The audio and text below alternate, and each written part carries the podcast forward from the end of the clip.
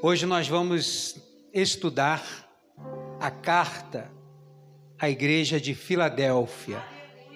E propositalmente eu pulei um domingo para que pudesse Filadélfia cair no domingo da ceia do Senhor. Apocalipse capítulo 3, versos 7 ao 13. Cartas do Apocalipse, carta à igreja de Filadélfia. Só relembrando, Éfeso, uma igreja de amor, de uma igreja de obras sem amor. Esmirna, uma igreja fiel na tribulação. Pérgamo, uma igreja com concessão com pecado. Tiatira, uma igreja de grandes negócios e consultoria diabólica. Sardes, uma igreja zumbi, de mortos-vivos. E hoje, Filadélfia, que assim como Esmirna, Filadélfia é uma igreja perseverante. E o que o Senhor quer? Uma igreja perfeita ou uma igreja perseverante? Perseverante. Persevere até o fim. Você achou aí Apocalipse capítulo 3? Nós vamos ler do 7 ao 13, mas antes vamos orar. Senhor, nesta noite tão importante de ceia, nós vamos meditar, estudar sobre a igreja situada na cidade de Filadélfia uma igreja perseverante, uma igreja pregadora do Evangelho. Que nós possamos, Senhor, ser como Esmirna, que diante de toda a tribulação era uma igreja fiel, e sermos como Filadélfia, que uma igreja perseverante. Que o teu Espírito Santo fale conosco, nos alimente pela tua palavra, nos encoraje, pois este é o motivo de exortar e encorajar ao estudarmos, Senhor, as cartas do Apocalipse. Que o teu Espírito Santo fale com cada um de nós. É a nossa oração no nome de Jesus. Amém. Apocalipse capítulo 3, versos 7 ao 13 diz assim: Ao anjo da igreja em Filadélfia escreve: Estas coisas diz o santo o verdadeiro, aquele que tem a chave de Davi, que abre e ninguém fechará, e que fecha e ninguém abrirá. Conheço as tuas obras, eis que tenho posto diante de ti uma porta aberta, a qual ninguém pode fechar. Que tens pouca força, entretanto, guardaste a minha palavra e não negaste o meu nome. Eis farei que alguns dos que são da sinagoga de Satanás, Desses que a si mesmos se declaram judeus e não são, mas mentem, eis que os farei vir e prostrar-se aos teus pés e conhecer que eu te amei. Porque guardaste a palavra da minha perseverança, também eu te guardarei da hora da provação que há de vir sobre o mundo inteiro, para experimentar os que habitam sobre a terra. Venho sem demora, conserva o que tens para que ninguém tome a tua coroa.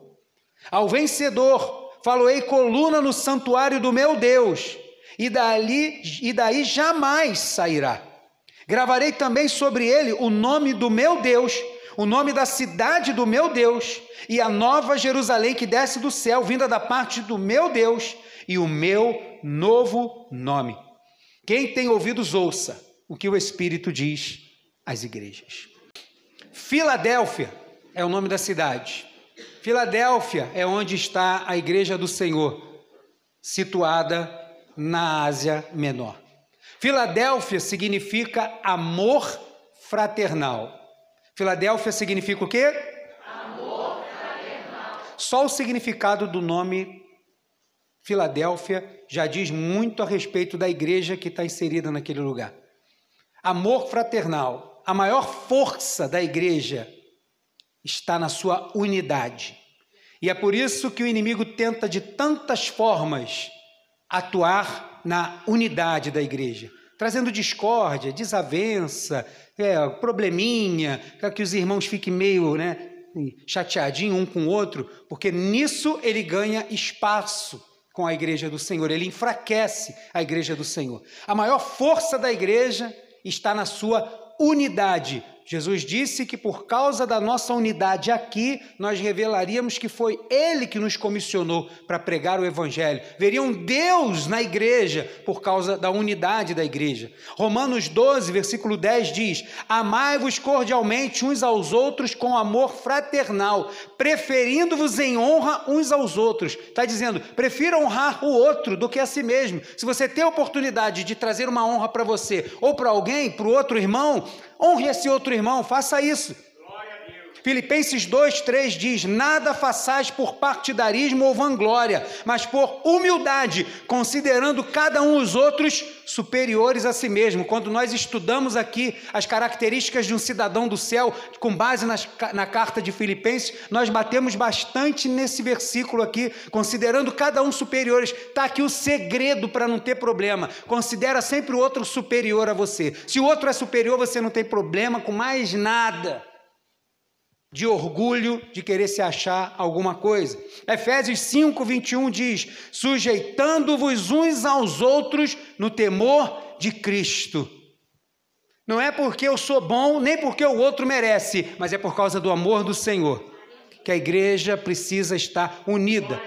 Toda e toda e qualquer igreja é que é uma Filadélfia que vive a prática do amor fraternal, ela resiste a qualquer coisa ela avança diante de qualquer problema, porque na unidade a gente anima um ao outro, a gente encoraja um ao outro, a gente honra um ao outro, e assim a gente vai caminhando, a gente não deixa ninguém para trás.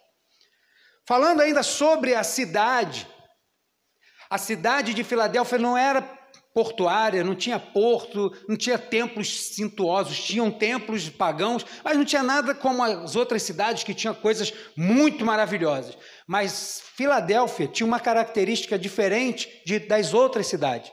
Porque Filadélfia era uma cidade que recebia muitas estradas, haviam muitas portas abertas para a cidade de Filadélfia porque vinham muitos povos diferentes que vinham por, por estradas que chegavam na cidade de Filadélfia. Filadélfia tinha muitas portas abertas e foi o Senhor que abriu aquelas portas para a pregação do Evangelho.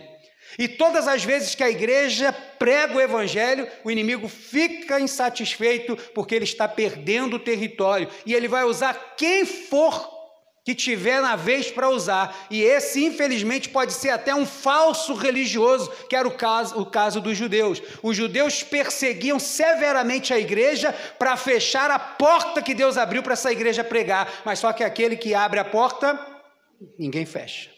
Mas também quando ele chegar para os judeus e fechar a porta, ninguém vai abrir. Então a cidade, com todas essas estradas, era uma possibilidade enorme, porque as pessoas vinham de longe, eram surpreendidas por uma igreja calorosa, amorosa, unida e pregadora do Evangelho. Por causa de Filadélfia, Daquela cidade saíram muitas pessoas levando a semente do Evangelho nos seus corações e a gente não consegue mensurar a quantidade de pessoas que saíram dali convertidas e levaram o Evangelho para outras e outras e outras e outras e outras, porque ali tinha uma porta aberta que Deus fez questão de abrir para essa cidade. Mas vamos para o texto. Apocalipse capítulo 3, verso 7 diz: Ao anjo da igreja em Filadélfia escreve: Estas coisas diz o santo o verdadeiro, aquele que tem a chave de Davi, que abre e ninguém fechará, e fecha e ninguém abrirá. Ele faz agora e vai permanecer até quando ele quiser no futuro. Ele fecha agora e vai permanecer assim até quando ele quiser no futuro. Ao anjo da igreja, a gente já sabe que ele está escrevendo, não é para um ser espiritual. Ele não está escrevendo para um anjo. Tem anjo aqui, tem anjo ali, tem anjo lá. Não, ele está escrevendo para as pessoas de carne e osso, a começar pelo líder da igreja, o pastor da igreja, está mandando as cartas para alguém da igreja que está sobre a seus ombros, a sua responsabilidade, o cuidado do rebanho do Senhor, para que ele passe essa informação. Ao anjo da igreja, ele está enviando isso para eles. Estas coisas diz o santo e o verdadeiro, Santo é aquele que é plenamente separado de tudo isso que vocês estão vendo aí, Filadélfia.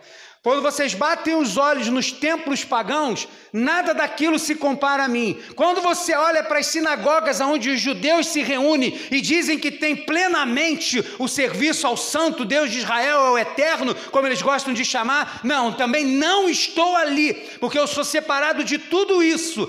Todos acham que eu estou naquele lugar, mas eu sou separado de tudo isso, eu sou santo, e eu estou me revelando para a minha igreja, que é santa.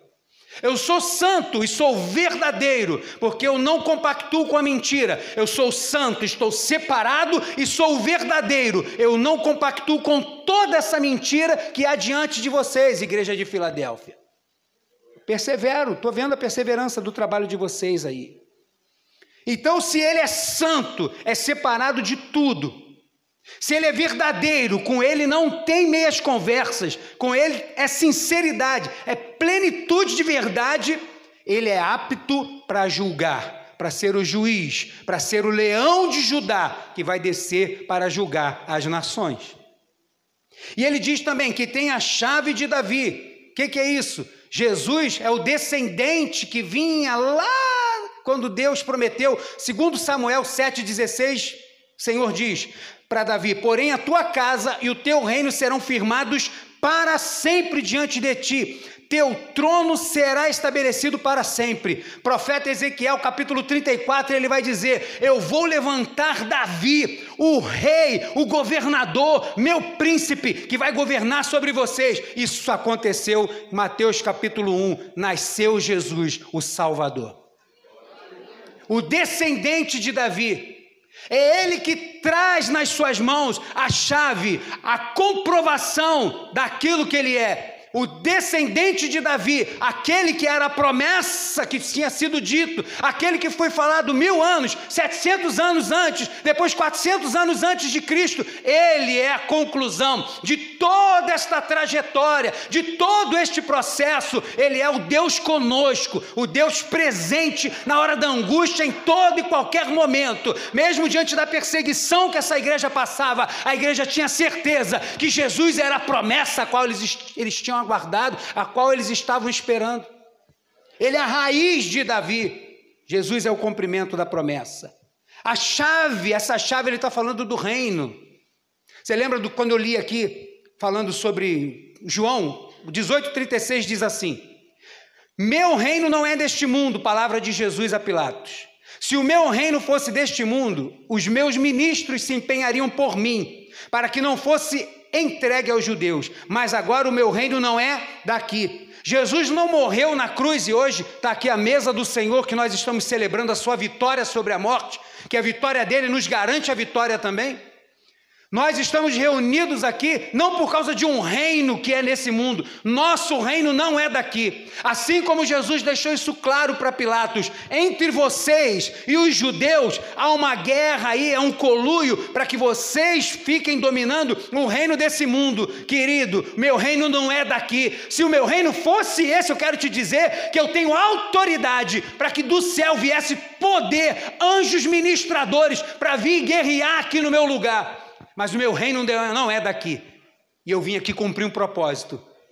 Eu vim aqui para cumprir o propósito. E por causa disso, eu quero que fique ciente: meu reino não é daqui. Assim como o reino da igreja do Senhor também não é daqui. Os judeus achavam que estavam com a verdade, que o reino de Deus era deles, mas só que eles viviam com mentira. Eles foram os, aqueles os que receberam a revelação de Jesus, mas o próprio Evangelho de João vai deixar claro que ele veio para os seus e os seus não recebeu. Não, não receberam. Não, não quero esse Messias muito fraco. Não, não. Quero um forte que venha destruir esse reinado que opressor de Roma sobre nós. Só que eles não entenderam que o reino não está aqui. O reino vai vir.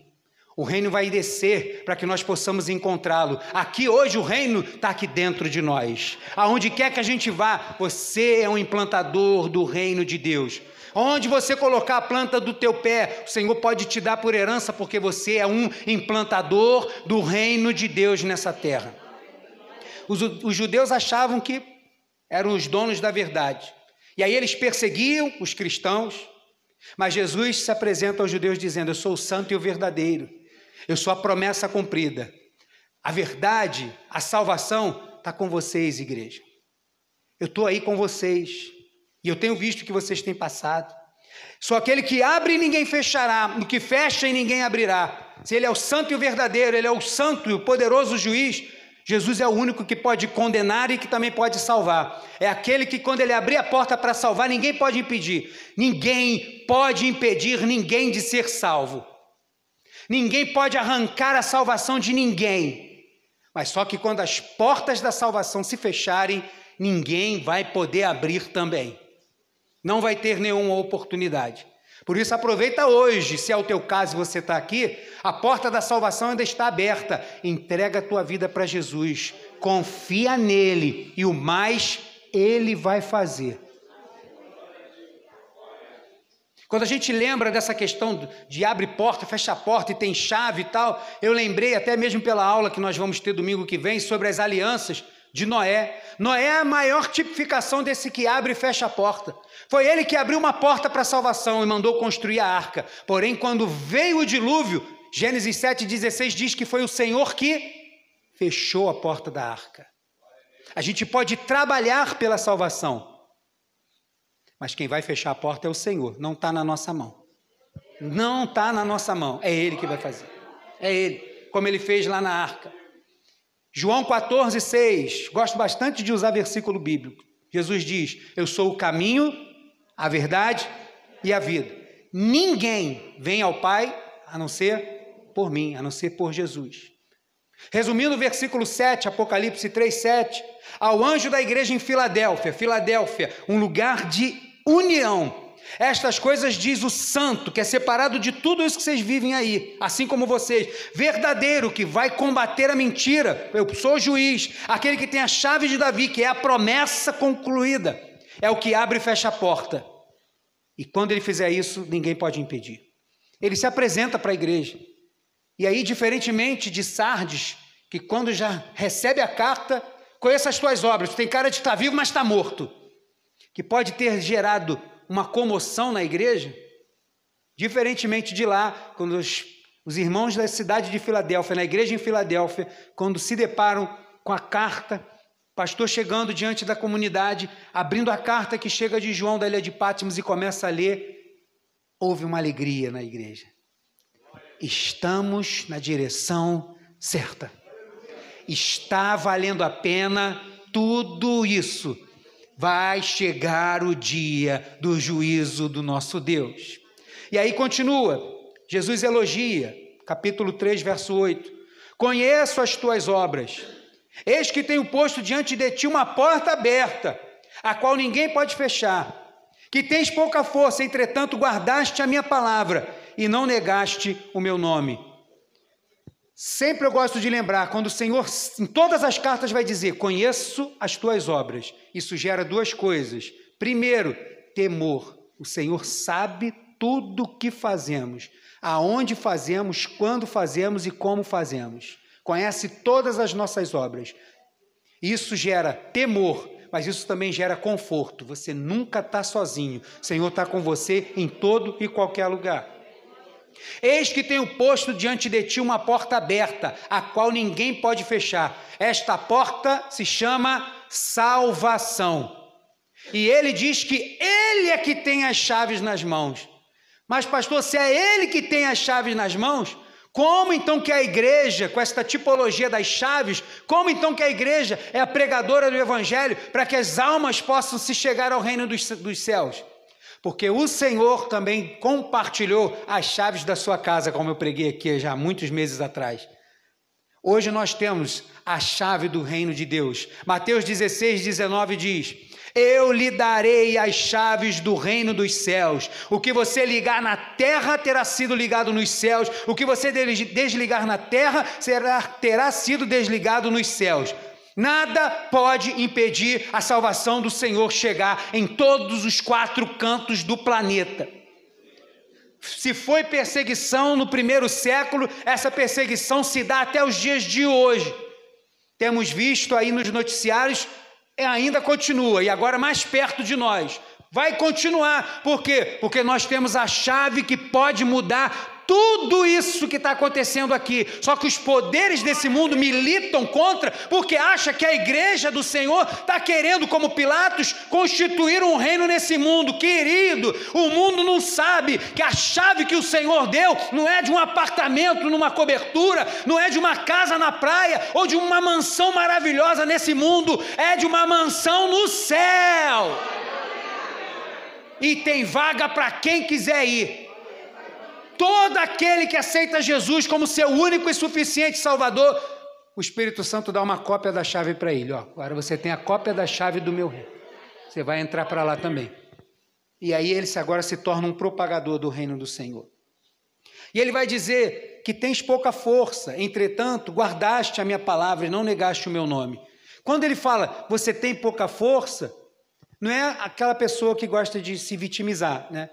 Ai, é verdade, eu estou muito doente. Não é verdade, eu tenho muito problema. Não é verdade. Não, não é isso. Quando ele está falando que a igreja tem pouca força, é um elogio. Jesus está elogiando a igreja. Como que no meio do elogio ele ia falar assim: ah, você tem a chave, não sei o quê, mas você tem pouca força, né? Não, Jesus está elogiando a igreja. Quando ele está falando que tem pouca força, ele está se referindo à força que esse mundo espera que as pessoas tenham para combater um ao outro. As nossas armas não são desse mundo, não. Os judeus vinham contra a igreja, aqueles judeus. Quando eu falo judeu, eu estou falando todo judeu no planeta. Mas ali, naquele momento, naquela circunstância, os judeus que tinham lá perseguiam a igreja. Esse pessoal que diz que tem Messias, é um bando de mentiroso, não sei o que lá, papá, perseguia a igreja. Era severo contra a igreja, contra os cristãos naquele lugar. E os judeus que estavam lá, sempre, historicamente, foram pessoas bem-sucedidas, eram ricos, negociantes assim, com muito dinheiro. Os judeus tinham influência, tinham conhecimento na cidade, podiam chegar lá, né, colocar né, um, um juiz, alguma coisa contra a igreja, porque eram pessoas influentes. E quem era a igreja do Senhor? Não tinha influência nenhuma no meio daquilo tudo. E aí Jesus vai dizer: Eu sei que vocês têm pouca força, vocês não estão lutando com a força que eles têm lá. Tens pouca força, entretanto, guardaste a minha palavra. Não é porque vocês não têm as mesmas armas que eles usam lá fora que vocês são fracos. Sou eu que fortaleço a minha igreja. Por quê? Porque vocês guardam a minha palavra. Vocês estão sendo guardados porque eu tenho fortalecido vocês. Os irmãos entendiam que as armas deles não eram armas carnais, porque essa batalha era uma batalha espiritual, era de Deus. Segundo aos Coríntios 10, do 4 ao 5 diz: porque as armas da nossa milícia não são carnais. Você pode dizer comigo essa frase toda? Um, dois, três. Porque as armas da nossa milícia não são carnais. Não são, irmãos. A gente não age como o mundo age. Mesmo diante de injustiças, de perseguição, a igreja não age como o mundo age. Porque as nossas armas, as nossas armas não são, porque as armas da nossa milícia não são carnais, e sim poderosas em Deus para destruir fortalezas, anulando sofismas. Eu vou falar sobre isso. E toda altivez que se levanta contra o conhecimento de Deus, levando cativo todo pensamento à obediência de Cristo. Só as versões mais antigas trazem a palavra sofisma. Na maioria das versões hoje a palavra é fortalezas ou pensamentos distorcidos. Porque essa fortaleza que ele está falando é a fortaleza aqui, ó. Mentes totalmente fechadas e avessas ao Evangelho. E aí, quando os, os, os escritores mais antigos traduziram por sofisma, eles já estavam falando de uma filosofia de raciocínio onde faziam com que umas ligações assim entre várias coisas que parecia ter totalmente lógica, mas só que estruturalmente era falho. E aí, quando o escritor vai colocar a palavra sofisma, vai fortalecer a ideia que esta batalha está aqui na mente. Por isso, Paulo, já lá atrás aos Romanos, vai dizer para a gente conservar o que é a nossa mente, nosso culto, ele é racional. A gente não entra na igreja do Senhor, não sabe o que está acontecendo. Ai, tem um movimento na igreja e tal, aquela coisa toda, irmão, mas o que, que foi isso? O que, que aconteceu? Ah, eu não sei, o Espírito Santo me tomou assim. Vamos então expulsar, porque isso é demônio.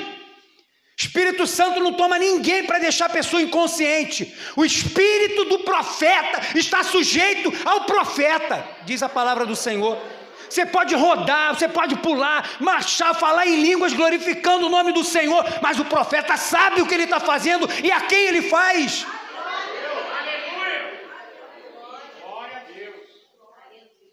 Nossas armas não são como as deles. Eles vêm com esses pensamentos aí, ó, vêm com um monte de teoria. E aí o que ele fala no verso 5, com toda a altivez esse orgulho que se levanta contra o conhecimento de Deus. Que a pregação do evangelho entra aqui também na mente.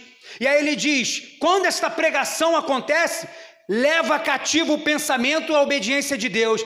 Eles estão perseguindo vocês, e vocês não precisam militar com ele com as mesmas guerras. Ah, estou fazendo intriga, vou fazer também. Ah, botaram isso na internet, vou botar também. Ah, foram lá e falaram isso, vou lá e vou falar também. Não! A igreja trabalhava totalmente diferente e continua pregando o evangelho. Ah, estão falando, pode falar. Deixe que diga, que fale, que pense, deixe para lá, quer para cá, o que, que tem, eu não estou fazendo nada, você também. Quero nem saber, meu irmão. Meu negócio é pregar o evangelho, o evangelho sendo pregado. E aquilo entrava na mente das pessoas. Não, mas agora que você está falando, o Espírito Santo trabalhando.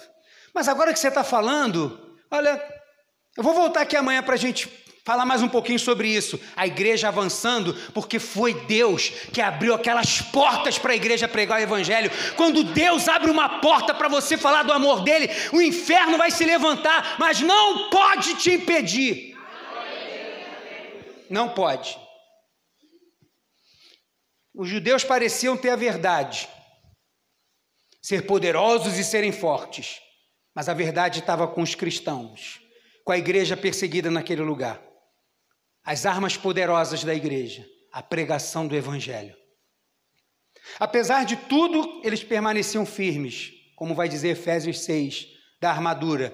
Se vista da armadura de Deus, para que no dia mal você possa permanecer firme. Porque depois de tudo você vai permanecer firme, meu irmão. Depois de todas as batalhas, o que o Senhor quer? Firme. Firme. Tem muito crente aí já entregando os ponteiros. Ah, está muito difícil, não dá. Estou orando, não acontece nada. Meu trabalho, minha família, está entregando os ponteiros. Ser fiel, irmão. Fique firme. Busque as armaduras do Senhor. Paulo vai dizer em 2 Coríntios capítulo 10: Por isso, por amor de Cristo, regozijo-me nas fraquezas. Deixa eu ver, 12, desculpa. 2 Coríntios 12, 10. Por isso, por amor de Cristo, regozijo-me nas fraquezas, nos insultos, nas necessidades, nas perseguições, nas angústias. Por quê? Sou doido? Não. Pois quando sou fraco é que eu sou mas vocês não vão revidar da mesma forma. Mas você não está vendo o que estão falando, você não está vendo o que está acontecendo. Olha como é que as coisas estão conturbadas dentro da tua casa e eu não vejo você fazer nada. Mal sabe ele que você entra no secreto para falar com teu pai. Mal sabe ela que o teu coração está sempre assim, Senhor, entrega essa causa nas tuas mãos. Mal sabe ela que naquele dia você nem almoçou porque você está num propósito de jejum. Senhor, toma essa situação nas. Você está batalhando. As pessoas podem dizer que isso é fraqueza. Não tem problema. Para o que mundo tem para dizer para mim que isso é fraqueza, é nesta fraqueza que o Senhor vai revelar o poder dele. E o Senhor continua elogiando. Deixa eu seguir. Apocalipse 3, 9. Jesus diz que é Ele que luta pela igreja. Tem coisa melhor do que saber que é o Senhor que luta pela igreja? Às vezes a gente esquece, principalmente a gente que lidera a igreja. A gente passa por dificuldade, né? E aí, caramba, a gente, meu Deus do céu, agora como é que vai ser? Já começa a planejar, vai para o escritório, senta e vai. Esquece, quem luta pela igreja é o Senhor. Diz isso para teu irmão aí, ó. Quem luta por você é o Senhor, meu irmão. É o Senhor que luta. É o Senhor que luta por nós, irmãos. É que a gente às vezes esquece, fica atribulado à toa, né? Mas aí quando a gente lembra, dá um alívio, né? Ufa, ainda bem, né? Falar com meu irmão mais velho, eu quero ver. Pronto, aí acaba o problema. Apocalipse 3,9: Eis farei que alguns dos que são da sinagoga de Satanás, igual ele falou lá para Pérgamo, sinagoga de Satanás, eles estão se reunindo lá, aleluia, louvado seja Deus, Deus está lá de cima, é, louvado seja Deus, o diabo está sapateando aí no meio de vocês, vocês estão achando que é Deus aí, ó. Sinagoga de Satanás, desses que a si mesmos se declaram judeus e não são, mas mentem, por isso ele já começou dizendo que ele é a verdade. Eis que os farei vir e prostrar-se aos teus pés e conhecer que eu te amei. O pessoal confunde um pouco esse negócio aqui, né? Eles vão vir, vão se prostrar aos seus pés. Aí já, já prepara qual louvor? Sabor de mel, meu irmão, na hora. Sabor de mel na hora. Dou aquela engraxada no sapato. Hoje eu vim de terno, né? Tava frio pra caramba. Eu vou de terno. Aí, quem me viu passar, você veio de perdão? Ah, pode, toca aqui no meu sapato. Não, eles vão vir se prostrar aos meus pés. Não, tudo bem, pode chorar aqui. Não, chorou pouco, chora mais um pouco. Isso. Não é isso que o Senhor está falando, não. Vamos lá para o texto. Os judeus perseguiam os cristãos que criam em Jesus. Falavam, vocês são mentirosos. Aquilo lá não é Jesus, não. Não provaram o poder de Deus, para o mundo é loucura, para nós, poder de Deus. Mas aquele que é santo e verdadeiro, ele está com a igreja do Senhor. Então Jesus vai falar assim: olha, se preocupa não, igreja, eu sei o que, que eles estão fazendo, eu estou vendo tudo que eles estão falando. Eu que estou vendo, sou eu que luto por vocês. Estou sabendo de tudo. Aquela reunião lá que para eles parece coisa maravilhosa de Deus, aquilo é reunião de diabo, sinagoga de Satanás. Como se Jesus estivesse dizendo: esses falsos religiosos vão saber com quem está a verdade. A verdade está com a igreja do Senhor, não está com aquele povo lá, não. Eles vão reconhecer que a verdade esteve com a igreja. É isso que ele está querendo dizer. Farei vir prostrar-se aos teus pés e conhecer que eu te amei. Ou seja, ele está dizendo o seguinte: vão reconhecer que vocês são guardados, guiados, sustentados, abastecidos pelo meu poder que se aperfeiçoa na fraqueza de vocês. Eles vão saber tudo isso aí são guardados, guiados, vão reconhecer que a igreja sempre esteve do lado da verdade, vão ter que reconhecer. E algumas vezes isso acontece. Aquela pessoa que te persegue, te espizinha e que fala um monte de coisa, passa às vezes o tempo, você ficou na sua, daqui a pouco acontece a oportunidade de você se encontrar com aquela pessoa. Isso aconteceu comigo um tempo desse aqui. Estava aqui na oração terça-feira. E aí na terça-feira eu sou o rapaz da mídia, né? Fico lá no som e na mídia. O pessoal pode ficar achando que o pastor só chega no final, né? Não, estou aqui, só que eu fico lá no som e na mídia. E aí vieram me chamar, ó, oh, tem um pessoal querendo falar contigo aqui. Não, mas está na hora da oração lá. Não, mas é, é um pouco. Queriam falar. Desci, cheguei ali, tinha um pessoal me esperando. Aí falou assim: ah, vim aqui para pedir perdão ao Senhor, porque eu falei isso, foi assim e foi desse jeito, sei o quê, e eu me arrependo de ter feito assim. Então, estou aqui porque eu quero seguir minha jornada e quero pedir perdão por tudo que eu disse, por tudo que eu concordei. Falei assim, então está perdoado em nome de Jesus, vamos seguir em paz, não tem problema. Abracei as pessoas, porque disseram, ah, você não tem poder, ah, você não sei o que, não, não tem Espírito Santo, essa igreja não sei o que lá. Passou o tempo, o pessoal veio reconhecer e se cumpriu essa palavra aqui na nossa igreja. Eu sei que o Senhor está com vocês. Eu sei que Deus tem abençoado a obra das tuas mãos. Glória a Deus. É isso que o texto está querendo dizer, né? Não é sabor de mel, não. É isso aqui. Versículo 10. Jesus continua elogiando a igreja. Porque guardaste a minha palavra, diferentemente da sinagoga de Satanás, que está com a mentira? Porque guardaste a palavra da minha perseverança, também eu te guardarei da hora da provação, que há de vir sobre o mundo inteiro para experimentar os que habitam, os, para experimentar os que habitam sobre a terra. Pouco tempo depois desta palavra, a igreja passou por uma perseguição severa, diferente de tudo aquilo que eles estavam vivendo, diferente de tudo aquilo que eles estavam passando. Veio uma perseguição severa. Os crentes da igreja de Filadélfia foram despojados, perderam casa, perderam trabalho, foram presos, foram mortos.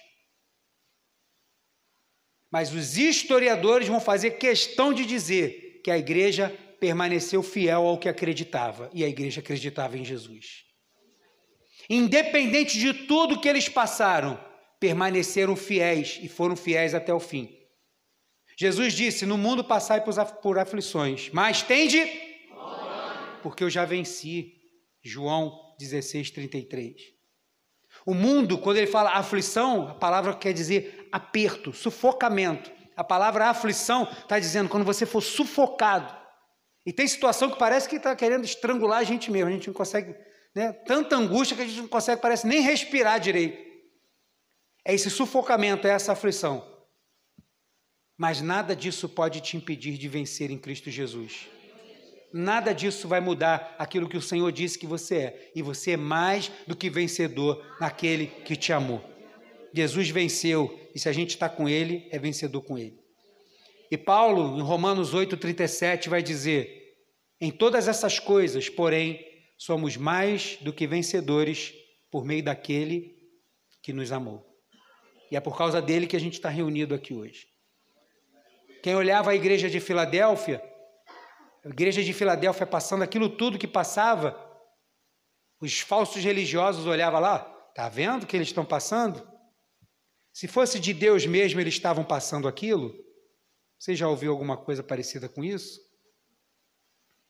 Tá vendo lá, ó, como é que tá uma confusão lá na casa daquela pessoa? Olha lá o que, que aconteceu na família dele, ó.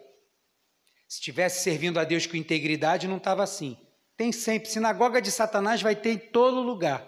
Se a gente parar para se preocupar com o que a sinagoga de Satanás fala, meu irmão, a gente está perdido. Se preocupe com o que o Senhor fala. Eu conheço vocês, vocês são perseverantes, têm guardado a minha palavra. Sou eu que vou cuidar e vou lutar por vocês. Vocês já estão guardados em mim. A tribulação não é para falar que a igreja era fraca, pelo contrário, para o mundo podia parecer fraqueza, que é o que o Senhor falou. Sei que tem poucas for pouca força. Para o mundo parecia fraqueza, mas para Deus não. Que igreja perseverante. Olha lá, irmão, caramba, perdeu o emprego. Já tem um mês que ele está procurando emprego. Mas olha lá como é que ele está. Perseverante. Ele entra pelo culto, não entra vitimizado, não. É, eu sou fraco mesmo, é. Deus não me ama mesmo, não, é. Minha vida não tem jeito mesmo. É, você isso aqui para o resto da vida. Crente assim não tem nem paciência muito. Passa logo para outra pessoa aconselhar, que se for eu, vou pegar. Aí o outro não, está passando por uma dificuldade tão grande que às vezes a gente humanamente não consegue entender. Quando você olha a pessoa, uma perda, uma dificuldade, um negócio tão grande, uma enfermidade, e a pessoa entra por essas portas com alegria, cumprimenta um ao outro, para as pessoas lá fora, pode parecer que a gente está fraco, mas para o Senhor, o Senhor está dizendo assim: que irmão perseverante. Olha Deus, ó, que eu vou te apresentar, Pai. Esse irmão perseverante vai chegar o dia. Filadélfia, quando eu lembro das perseguições, eu lembro do início da igreja. Em Atos capítulo 4, verso 29, diz assim: Agora, Senhor, olha para as suas ameaças e concede aos teus servos que anunciem com toda intrepidez a tua palavra, enquanto estendes a mão para fazer curas sinais, prodígios, por intermédio do nome do teu santo servo Jesus. Verso 31. Tendo eles orado, tremeu o lugar onde estavam reunidos. Todos ficaram cheios do Espírito Santo e com intrepidez, como pediram, anunciavam a palavra de Deus, o reino de Deus. Eles estavam com a chave na mão e não ia deixar perseguição nenhuma tirar a alegria deles de perseverar na pregação do Evangelho. Atos capítulo 5, verso 40 diz: Chamando os apóstolos, açoitaram-nos e ordenaram-lhes que não falassem em o nome de Jesus e os soltaram. 41. E eles se, eles se retiraram do sinédrio, regozijando-se por terem sido considerados dignos de sofrer afrontas por esse nome. A gente tem que orar mais assim, irmão. Porque quando o mundo nos afronta, às vezes a gente quer dar o troco, a gente quer revidar, a gente quer fazer igual. Isso é a, é, é a arma da carne. A nossa não é dessa. As nossas armas não são carnais, são espirituais. Então a gente tinha que ser mais parecido e precisamos ser cada vez mais parecido com eles. Eles foram açoitados lá, saíram de lá felizes, porque se cumpriu o que Jesus falou, que eles iam ser perseguidos por causa do nome dele que iam achar que estavam fazendo uma boa coisa perseguindo os seus servos. E eles falaram: se cumpriu. Então, caramba, olha aí, Tiago, Pedro, ó, somos servos do Senhor mesmo. Que assim como odiaram a Jesus, estão nos odiando também. Rapaz. Aí quem olha assim, ah, que cambada de fraco ali, aqueles Galileu ali, aquele pessoal ali, ó, não sabia o que estavam dizendo. As pessoas mais fortalecidas que tinham naquele lugar, aqueles servos perseverantes. Versículo 11. Jesus vai exortar a igreja, mas há perseverança, dizendo: permaneçam como estão. Verso 11: Venho sem demora, conserva o que tens, para que ninguém tome. Fui levar uma palavra num aniversário de 15 anos. E a palavra que Deus me deu foi essa. Então você pode imaginar como que eu estava para falar no aniversário de 15 anos, tendo esta palavra. Aí eu usei o exemplo da tiara, né, que as debutantes, né, a noiva e tal, usa, né, aquela, às vezes uma tiara assim. Eu falei, ah, você está trocando de idade, aí tem a dança, não sei o quê, você usa a sua tiara e tal. Mas só que tem uma coroa que vale muito mais do que essa tiara e de todas as mudanças que você vai viver na sua vida. É de 15 anos, maior idade, primeiro emprego, casamento tal. Seja qual for a mudança que você viver, que você for coroado por aquela mudança, nunca esqueça que há uma coroa muito maior para guardar, que é a coroa que o Senhor. Aí li o texto. E é, venho sem demora, conserva o que tens, para que ninguém tome a tua coroa. Não guardou, a coroa foi tomada. Não sei quantos anos já tem pessoa, mas perdeu trocou por outra coisa. Quem olha agora nas armas, quem olha do mundo, parece assim: agora sim essa pessoa está como o pessoal está como o diabo gosta e está mesmo. Como ele gosta, como Deus gosta, Deus gosta de crente perseverante, que independente dos problemas ou tentações, esse crente seja perseverante. Jesus é quem abre a porta da salvação, mas ninguém pode obrigar ninguém a entrar por ela. Cada um tem que tomar essa própria decisão. E não pode deixar que as lutas, as dificuldades, os prazeres tentem te tirar dessa porta, dessa decisão que você tomou. Guarda o que você tem. Se você tem a coroa da salvação, está aqui hoje, guarda, porque tem alguém querendo roubar o que você tem, que veio para matar, roubar e destruir. Ele está querendo destruir, está querendo roubar. Não permita.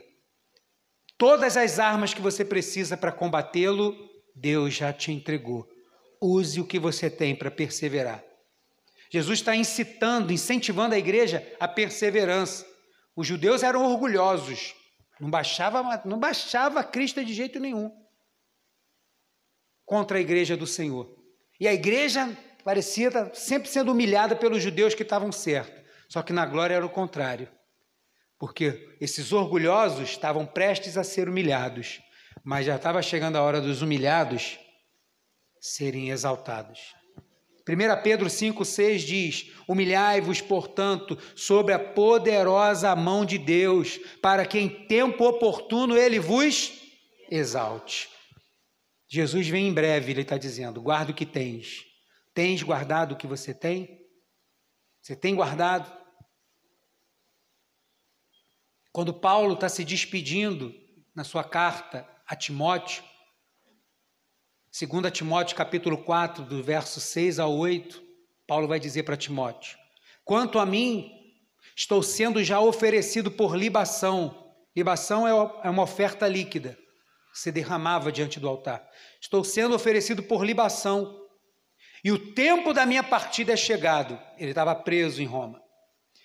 Combati o bom combate, completei a carreira, guardei a fé. Verso 8: Já agora a coroa da justiça me está guardada, a qual o Senhor, reto juiz, o que é santo e verdadeiro, me dará naquele dia, e não somente a mim, mas também a todos quanto amam a sua vinda. Você está aguardando a vinda do Senhor? Você está perseverante nisso? Tem uma coroa reservada para você.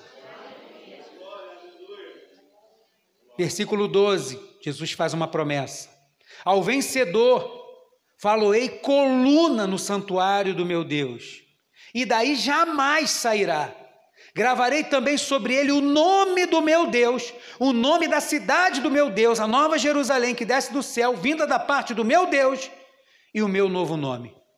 Ele vai dizer: Ao vencedor falou em coluna no santuário de Deus, porque na cidade de Filadélfia, nos templos pagãos, havia um costume. Para aqueles sacerdotes que eram mais tidos como mais importantes, porque não dava para fazer isso para todo mundo, mas aquele que se destacava mais no seu serviço sacerdotal, as pessoas pegavam e colocavam uma coluna dentro do templo para representar a importância daquele sacerdote, daquele templo pagão, aos deuses que não são Deus. Faziam uma homenagem a ele e colocavam uma coluna lá. Além de colocar uma coluna, identificavam esta coluna para dizer a quem essa coluna representava, que era aquele sacerdote. Isso era uma prática daquele lugar. Então, quando Deus está escrevendo isso, a igreja entendeu o recado de vez e sabia do que ele estava falando. Quando ele diz, faloei coluna no meu santuário, ele está dizendo, vocês vão me pertencer eternamente. Porque quem coloca uma coluna numa construção, como vai dizer em Efésios 2, estamos sendo como um edifício sendo construído, edificados. Você não tira uma coluna depois da obra pronta. A coluna está lá ela vai permanecer, ela vai continuar lá. O que Deus está dizendo para a igreja? Vocês são meus, vocês vão pertencer a mim por toda a eternidade. E outra, eu vou colocar o nome, Jesus está dizendo. Vocês vão ser coluna, ou seja, vocês vão permanecer eternamente com meu Deus. Vocês vão receber o nome da cidade do meu Deus. As pessoas aí se vangloriam porque são de Filadélfia. Mas a glória de vocês é pertencer aos céus.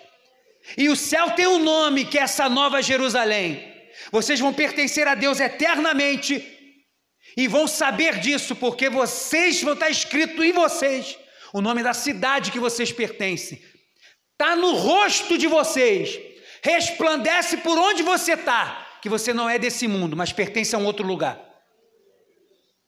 Pelo seu jeito de falar, a forma de reagir, de agir e de falar, como aprendemos sobre o fruto do Espírito Santo, revela que você não é desse mundo. Você pertence a um outro lugar que vai viver lá eternamente. Você não vive por esse mundo, seu reino não é daqui. Você vai receber o nome da sua cidade. Você vai receber o nome do seu Deus. O que, que, é isso? Certificado de pertencimento a Deus. Paternidade. Você pertence a Deus. O inimigo não pode te tocar, por quê? Porque tem o nome de Deus cravado. E ele vai dizer: E eu também vou colocar o meu novo nome. Qual vai ser o novo nome de Jesus lá no céu? Não sei. Qual vai ser o meu novo nome? Eu também não sei. Qual vai ser o nome da Nova Jerusalém? Nova Jerusalém? Não, eu também não sei. Mas se você quiser saber como eu também quero, persevera. Conserva o que você tem. Que você vai descobrir isso tudinho junto com a gente. Apocalipse 3,13, ele vai dizer: Quem tem ouvidos, ouça o que o Espírito diz às igrejas.